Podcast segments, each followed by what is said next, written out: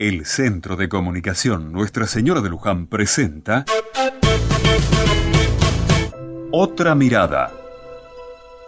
Hoy quiero dedicar este espacio a que recorramos juntos las cosas que elegimos, que nosotros consideramos que nos hacen bien o felices. Puede ser el trabajo, la familia, los amigos, la actividad que tengas, lo que sea. ¿Te animás a pensarlas en un ratito de tranquilidad? Pensá, pensá en lo que haces y que te hace bien. Es bueno ver a aquellos que nos hace bien y que nos hace feliz y verlo con los ojos del corazón, porque amamos esas cosas. Estoy seguro que durante el día tenés muchas actividades. El trabajo, viajar, aguantar a veces un trabajo que no te gusta, o gente que te trata mal, o situaciones que te rodean que verdaderamente te pueden dañar mucho. Pero siempre algo bueno te rodea y atrapa.